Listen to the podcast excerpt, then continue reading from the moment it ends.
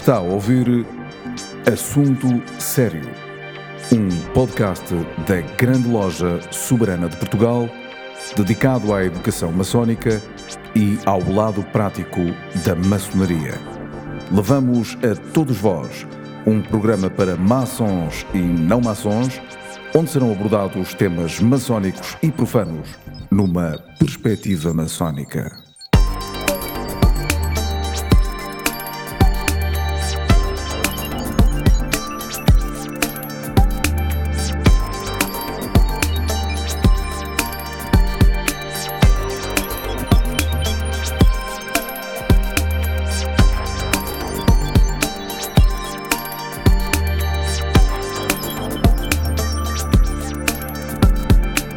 Olá, sejam bem-vindos ao podcast Assunto Sério.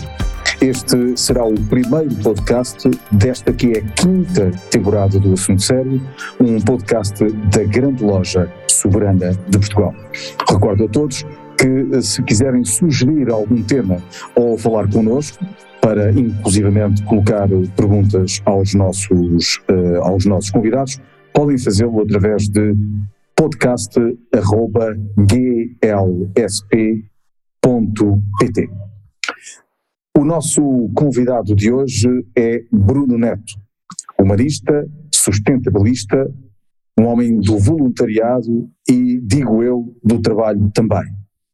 uma grande experiência em tudo que seja situações de humanistas. Eh, ele foi um homem que já esteve no Nepal,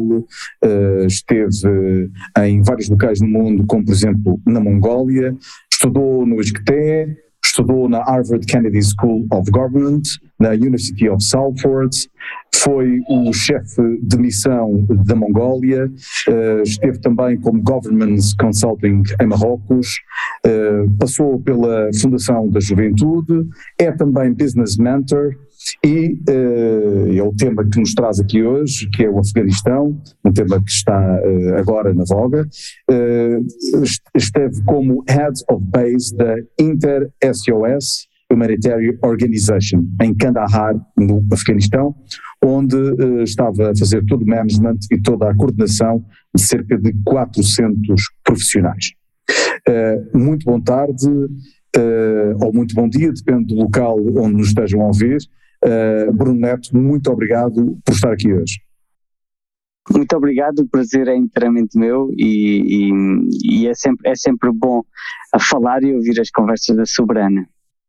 Muito bem, uh, Bruno, vamos falar sobre o tema uh, que está em todos os telejornais pelo mundo inteiro, que é o Afeganistão, uh, e face aos últimos desenvolvimentos que nós temos estado a ver,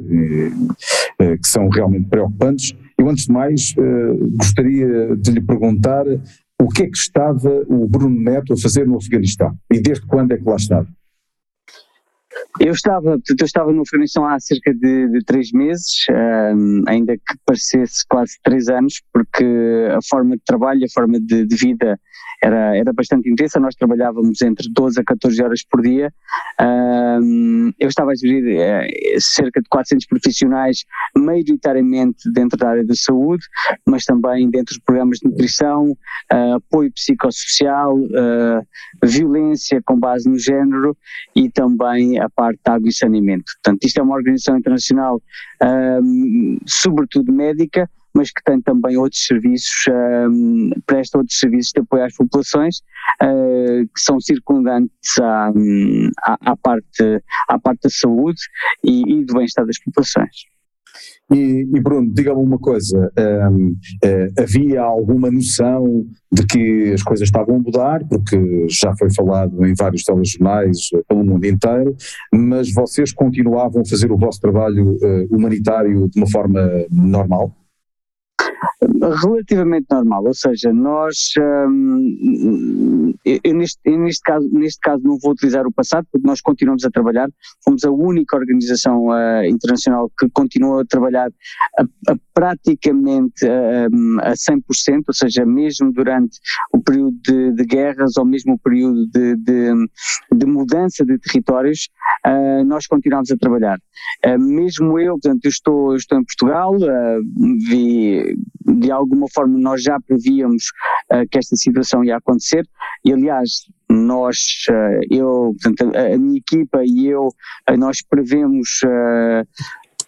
que a mudança de território total do país fosse mais ou menos durante o mês de, de agosto, enquanto que todas as agências internacionais, inclusive o intelligence americano ou mesmo da NATO, estavam a prever entre 3 a 6 meses. E porquê é que nós uh, temos esta, tem, fomos capazes de fazer esta, esta análise e de prever a situação? Porque nós estamos no terreno, nós trabalhamos todos os dias com as populações, nós vemos as alterações de, de, de territórios e, e, a velocidade a que todos os territórios mudavam, um, era impressionante. Ou seja, eh, eu quando saí há cerca de duas semanas atrás,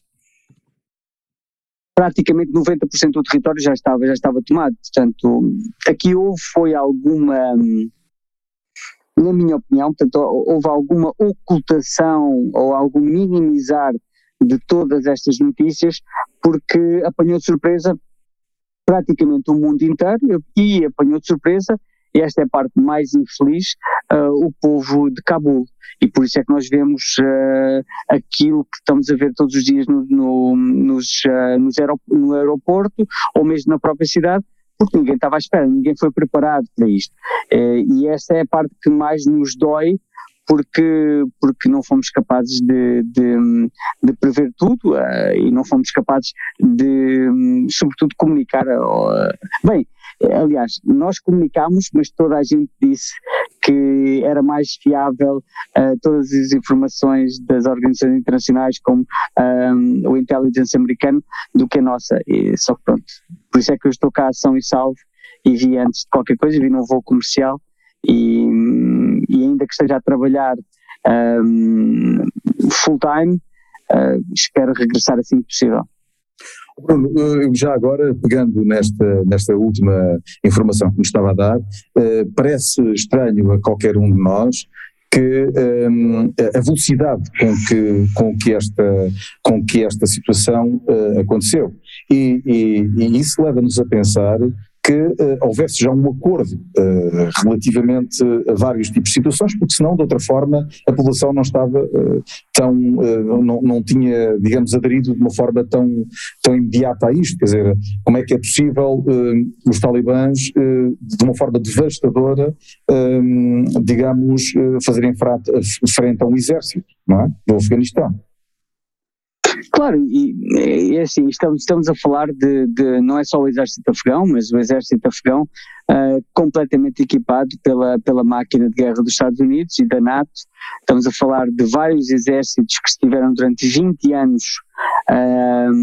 20 anos no país, e estamos a falar de, de portanto, a força, as forças ou todos os recursos aéreos dos Talibã eram praticamente zero, ou seja, era tudo terrestre. Agora, o que é que eles fizeram? Eles, uh, eles utilizaram, tiveram uma, utilizaram filosofia de pensar de uma grande parte da Ásia, que é a parte do tempo. Eles tiveram tempo, eles utilizaram o tempo e, e fizeram com que avançassem no momento certo, que parassem no momento certo. Portanto, eles tiveram muito tempo para se preparar para tudo isto. Claro que houve, houve, houve ainda muita, muita muita altercação em termos de, em termos de, em alguns sítios do país, tanto Candar, nós tivemos mais ou menos um mês, mais de um mês, um, com, com trocas de tiros e bombardeamentos uh, de alguma forma relevantes, mas na maior parte dos outros lados não, porque as pessoas para já estavam, estavam já cansadas de um sistema de 20 anos que não era um sistema que era, que era reconhecido pelas pessoas, não esquecendo que, que, que os sucessivos governos do Afeganistão apoiados e de alguma forma eh, colocados pela, pela, hum, pela NATO não representavam a, eh, a maior parte da população e estavam a trabalhar num, num, sistema que também não era reconhecido pela maior parte da população. Ou seja, isto quando nós tentamos uh, de forma artificial mudar países ou de forma bélica mudar, ou seja, uh, queremos levar a liberdade, então fazemos bombardeamentos, queremos levar a democracia, fazemos bombardeamentos. Eu não conheço ninguém, eu que sou uma pessoa da educação e que sou uma pessoa da, da, da literacia, Quer dizer, nós mudamos o, o, o, pensamento das pessoas, nós empoderamos as pessoas através de programas de educação, através, através da formação, através da, do diálogo e nunca através da violência. Quer dizer, isto é, é como se estivéssemos no século XIX um, e não estamos. E as máquinas de guerra e as grandes máquinas dos grandes países esqueceu-se. E uma das coisas que eles esqueceram foi também de entender o povo afegão. Porque o povo afegão não é. Uh, e, o povo afegão, e mesmo dentro dos próprios talibãs, ou seja, é, é uma ideia generalizada que todos os talibãs são aqueles senhores que vivem lá nas montanhas, uh, que não. que, que, são quase. Uh, que muita gente diz, ah, são, são, são, vivem no século passado, Uh, e não é isso. Quer dizer, os talibãs não são isso, o talibã é um grupo bastante diverso. Nós tivemos de lidar com, com eles porque a partir do momento em que os territórios eram, eram, eram portanto, começavam a ser governados por eles, nós tínhamos que ter a certeza que o nosso Estado podia trabalhar, tínhamos que ter a certeza que havia segurança para continuarmos a prestar o serviço de saúde para o povo do Afeganistão e lidamos com pessoas com, com, com formação superior, lidamos com pessoas uh, da economia, da, da médicos, etc, etc. Portanto, havendo por parte da comunidade internacional uma grande desvalorização de com quem eles estavam a lidar, fez com que erro atrás de erro esta, este avanço fosse tão rápido e fosse tão, tão, tão quase sem resistência.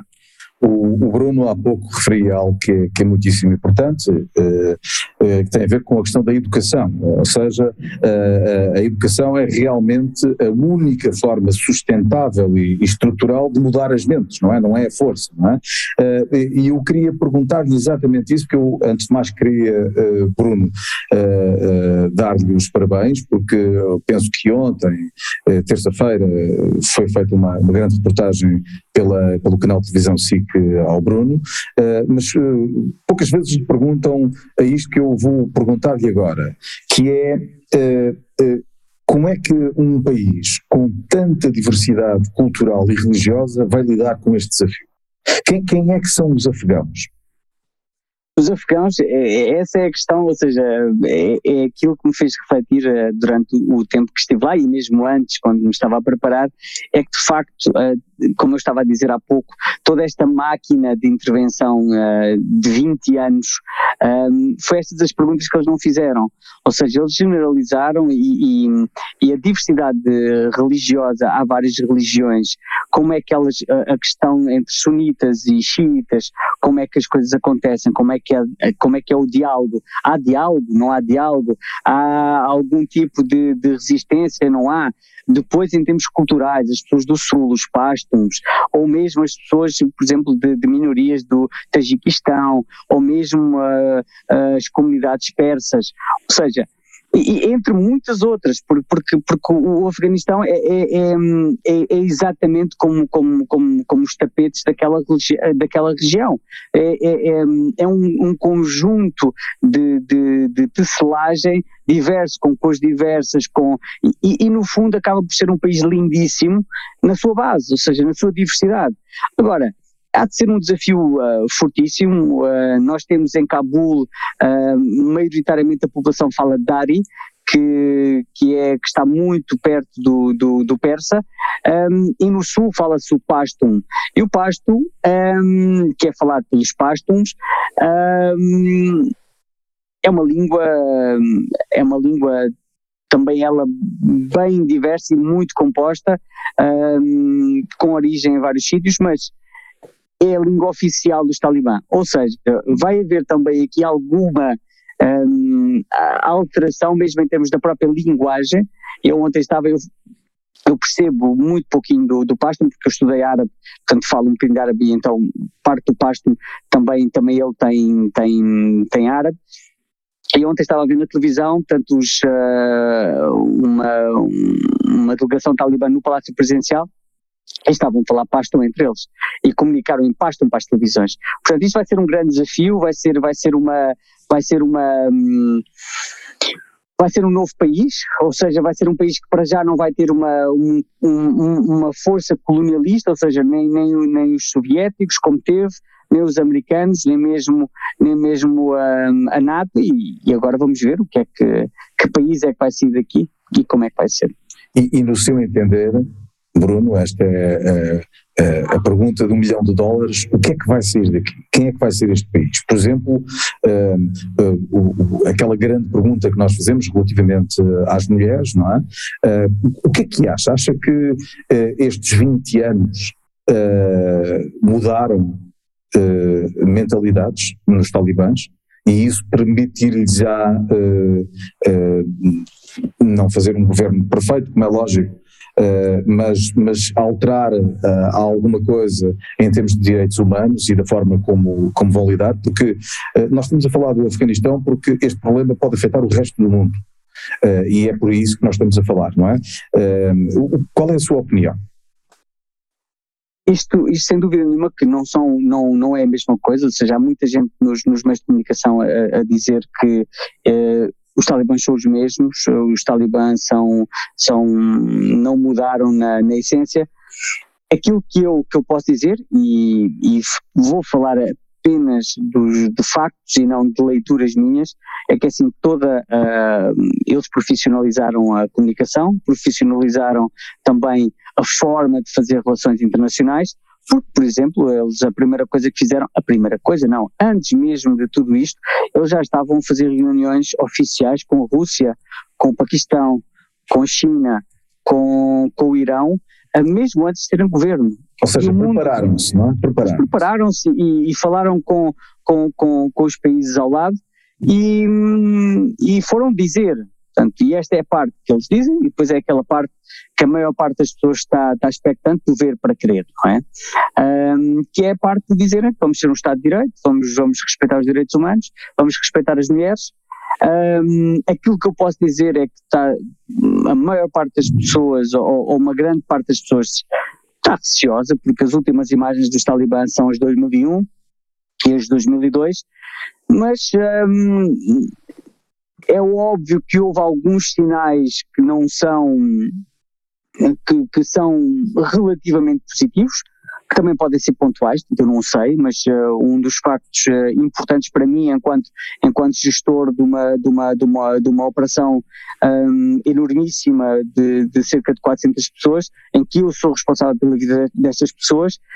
um, era saber se depois da alteração dos territórios, se as mulheres, as mulheres afegãs poderiam continuar a trabalhar no terreno. E, e puderam. E, e, e, esse nível, eh, portanto, tudo aquilo que tem, está, tem estado a circular uh, na internet, há, há, há posts, de, mas são todos eles de 2001, mas as pessoas estão a utilizá-los como, como de agora, a dizer que a partir de agora as mulheres não trabalham. É assim, o que eu posso dizer que no nosso caso e no meu caso específico, elas estão a continuar a trabalhar e estão a continuar a ir ao terreno. Se têm os mesmos, mesmos direitos, provavelmente não terão, provavelmente sem, e sem dúvida nenhuma que estamos a falar de um grupo uh, conservador, um, mas também a sociedade de paz, uma sociedade do sul do Afeganistão também já é ela conservadora, ou seja, aquilo que eu encontrei, uh, aquilo que eu encontrei no, no, em Kandahar é muito diferente daquilo que eu encontro em Cabul, enquanto que em Kandahar eu nunca vi ninguém vestido com calças de ganga, eu próprio visto uh, por uma questão de adaptação e por desrespeito à cultura local, eu visto as vestes do, do povo do povo pasto, ou seja, eu, eu enquanto eu vou a Cabul, os meus colegas de escritório uh, afegãos têm calça de ganga, polo, camisa, um, e ainda brincam comigo a dizer que eu sou, que eu sou o Kandahari, que sou, que sou o, o conservador lá do sul. Conservador não, mas sou tipo o povo, sou do povo do sul. Portanto, vamos ver, ou seja, isto é a pergunta do milhão, que é, que é, eu gostava de ter aqui um bocadinho de esperança que isto não fosse, não fosse o, os Talibã de 2001. Um, gostava de acreditar nisso, porque respeito muito o povo do Afeganistão, respeito muito um, as mulheres do Afeganistão, que são, que são lutadoras, que são, que são incríveis, mas uma vez mais, uh, é uma altura que, um, que nós temos de, de, de, apoiar o Afeganistão no sentido em que não é virados uns contra os outros que nós conseguimos mudar as mentalidades. Se nós não virmos uh, em conjunto a linha de horizonte, jamais poderemos caminhar para ela. Portanto, eh, terá de ser lado a lado que todas estas, estas uh, uh, organizações internacionais, que os, que os outros países, que, que mesmo regiões como a União Europeia, como os Estados Unidos,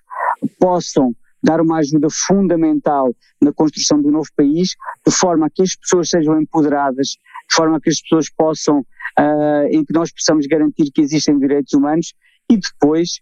uh, deixar os próprios afegãos seguirem o seu próprio caminho e, e, e como se diz por lá, inshallah, uh, ter, ter, ter um país que seja, que tenha direitos para toda a gente e, e igualdade de oportunidades para toda a gente. Uh, fixei a, a, última, a sua última uh, palavra, inshallah, uh, que em português é Oxalá, que tem mesmo Oxalá. significado que, por Exatamente. exemplo, em turco é muito, muito interessante isso, muito interessante. Uh, eu gostava agora de lhe colocar outra, outra questão, dado a experiência distinta que o Bruno tem, até em teatros hostis e de violência, qual é a diferença entre os locais onde já esteve, lá na Mongólia, uh, noutros países, e o Afeganistão? Como é que são as pessoas? As pessoas, um, na sua essência, e, e, por mais que eu viaje, eu já, já estive em, em 37 países em, em trabalho por questões académicas, vivi em oito ou nove, já não me recordo. Um, e por mais que eu, que eu lide com tanta gente de todos os lados, eu vivi na América Central, vivi no Médio Oriente, vivi na Europa, vivi em oito países da África, um, durante, durante, aliás, vivi oito anos em, em, vários países da África, uh, vivi na Mongólia, vivi no Afeganistão e, e a base é igual, a base humana é igual. Todo, todos os dias as pessoas querem, querem chegar a casa, querem ter, querem ter comida em cima da mesa, querem que os seus filhos e filhas uh, sejam felizes, sejam, estejam nutridos. E essa base é tudo igual em todo lado. Depois podemos ter um Deus, podemos ter dois deuses, podemos ter, uh, uh, podemos nem ter Deus, não é? Mas, mas no fundo, a, a, base humana é praticamente tudo igual. E, e há uma franja da, da, da população que, que mais me que mais me ajuda a, a, compreender a essência humana, que é, são todas aquelas pessoas que trabalham em profissões que lidam com a terra ou que lidam com o mar. Todos os pescadores, todos os agricultores, todos aqueles que trabalham na pastorícia pensam e relacionam-se com o mundo de forma exatamente igual, porque sabem que não estão sozinhos, sabem que dependem da chuva, sabem que dependem do sol, sabem que dependem das condições atmosféricas. E, e, e a filosofia ligada a quem trabalha um, a quem trabalha com os elementos naturais é normalmente muito mais próximo uns dos outros e, e quando eu estava a trabalhar com, com, com, agricultores na Mongólia ou na América Central era basicamente a mesma coisa que estar a trabalhar com, estar a falar com os meus avós mas pô, numa língua diferente e numa, numa forma diferente. Agora depois são as elites que acabam por, por as elites e a vida das grandes cidades e eu sou um grande crítico uh, da, da, da, cidade como, como, como forma de desenvolvimento. As grandes cidades, as grandes metrópoles são tudo uh, o contrário para, para, para, para, para haver um espírito de comunidade e de entreajuda entre as pessoas e tirando as grandes cidades o campo todo ele é muito similar todo ele é muito parecido. Uh, eu recordo os nossos ouvintes que estamos numa entrevista, temos o prazer de estar a falar com Bruno Neto, que viveu de uma forma muito pessoal e muito intensa todos estes últimos acontecimentos, dos últimos dias no Afeganistão. Uh, e recordo também que uh, este podcast, o assunto sério, é ouvido em mais de 52 países. E, portanto, se quiserem dirigir-se a nós, propor algum tema para ser abordado, podem fazê-lo através de podcast.glsp.com pt.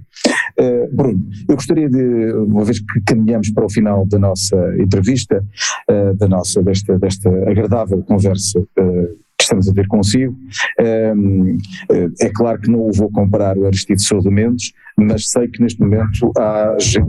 desesperada para obter vistos, para, para sair do país e nós tivemos a oportunidade de ver algumas imagens uh, de, de, gente a tentar entrar em aviões, inclusivamente uh, houve uma, uma reportagem da Sky News em que há gente inclusivamente a saltar uh, ou ser atirado de um avião, portanto eu imagino, digamos, o, o pânico que se viveu. O que é que está a ser feito relativamente a essa questão dos vistos? De alguma forma estão-se a tentar encontrar soluções. Uh, hoje, hoje foi um dia particularmente complexo porque, porque conseguimos encontrar uma forma de, de, de, de, alguma forma, todos aqueles que são os nossos trabalhadores e trabalhadoras, de poder ter acesso a vistos uh, para, poderem, para poderem sair, de, sair do país, não como refugiados, mas como cidadãos e, e, e com toda a sua dignidade e, e, hoje tem sido, tem sido a azáfama que vai continuar nos próximos dias de ajudá-los a completar todas as suas, um, aquilo que nos compete a nós, portanto eu hoje já, já estive a assinar um, imensos, uh, imensos pedidos e espero que, que consigamos ajudar aqueles que precisam de, de ser ajudados. Há muitos outros que querem ficar no Afeganistão, que querem, querem ajudar a construir o Afeganistão, a, a sua pátria, mas aqueles que se sentem inseguros, aqueles e aquelas que se sentem inseguros, uh, nós estamos a ajudá-los a, encontrar um, um, melhor porto e a, a, conseguir dar alguma esperança mais, porque o que está a acontecer em Cabul é, é muito triste, eu, eu, eu vejo todas aquelas imagens com, com bastante mágoa e, e aliás não, não sou eu, é todo o mundo, acho eu. É verdade. Uh, Bruno, uh, gostava de, de, colocar agora a última questão, que tem a ver com, com, com o seu trabalho também. Qual é que acha que neste cenário vai ser o futuro da ajuda internacional no Afeganistão? Sem dúvida nenhuma que o Afeganistão irá continuar a precisar de bastante de, de, basicamente tudo. É um Estado que, que, que, está destruturado já há muito tempo, um, ainda que tenha havido, um, tenham sido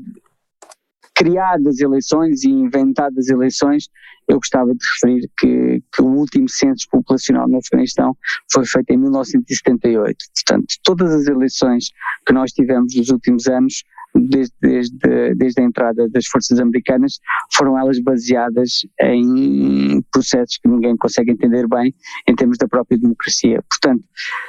sem dúvida nenhuma que, que, vamos ter, vamos ter um, um Emirato, vamos ter,